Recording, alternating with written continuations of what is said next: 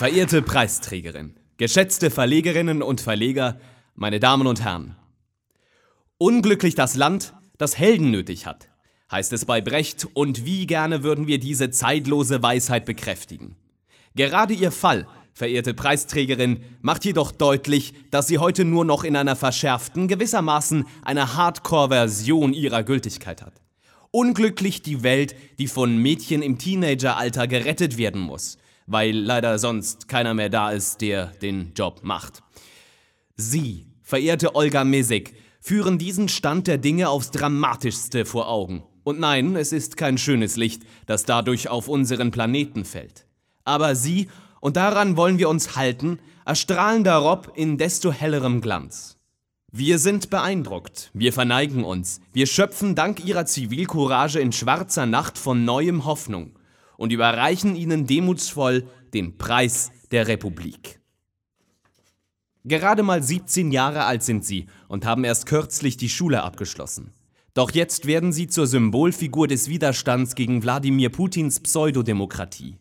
Sie vollzogen den subversiven Akt par excellence. Sie lasen. Genauer noch, Sie lasen die russische Verfassung.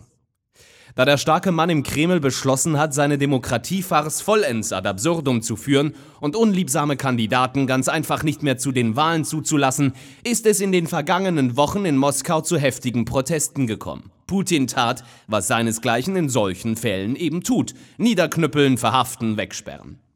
Doch mitten in den Demonstrationen waren Sie, verehrte Olga, und griffen zur ultimativen Waffe, Sie lasen mit unbeirrbarer Stimme die Verfassung vor, den Passus über die Versammlungsfreiheit und warum niemand, theoretisch wirklich niemand in Russland das Recht hat, auf friedliche Demonstranten die Krawallpolizisten loszulassen.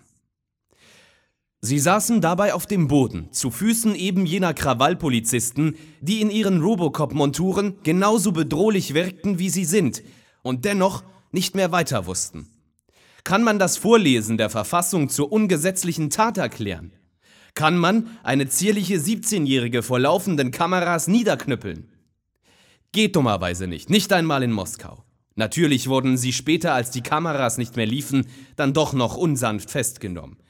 Aber das Video ihrer Lesung ist viral gegangen und jetzt sind sie das neue Gesicht des Anti-Putin-Widerstands.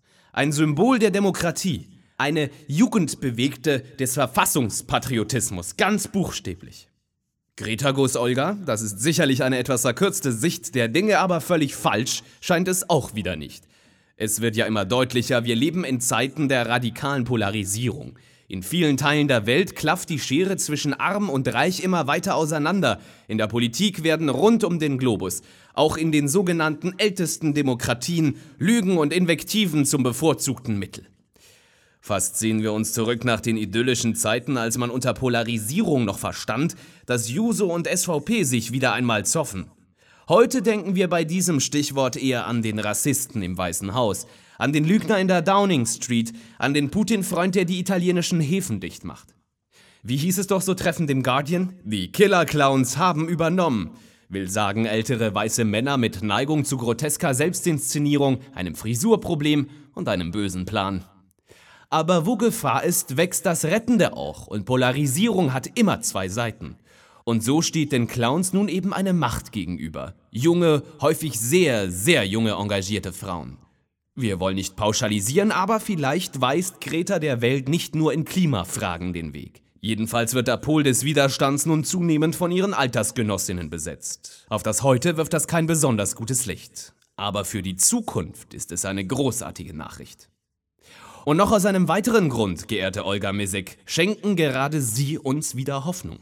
In aller Bescheidenheit, diesmal ist der Preis der Republik auch als Förderpreis gedacht. Nach ihrer Entlassung aus dem Polizeigewahrsam haben sie mit BuzzFeed über ihre Pläne gesprochen. Sie wollen jetzt Journalismus studieren, sich in ein Berufsfeld begeben, das von Killerclowns weiß Gott nicht unversehrt geblieben ist und Gegenmächte dringend nötig hat. Sie sagten, ich will die Wahrheit über Politik und Menschenrechte schreiben. Geschätzte künftige Kollegin, wir können es kaum erwarten. Wir ziehen den Hut und seien Sie willkommen.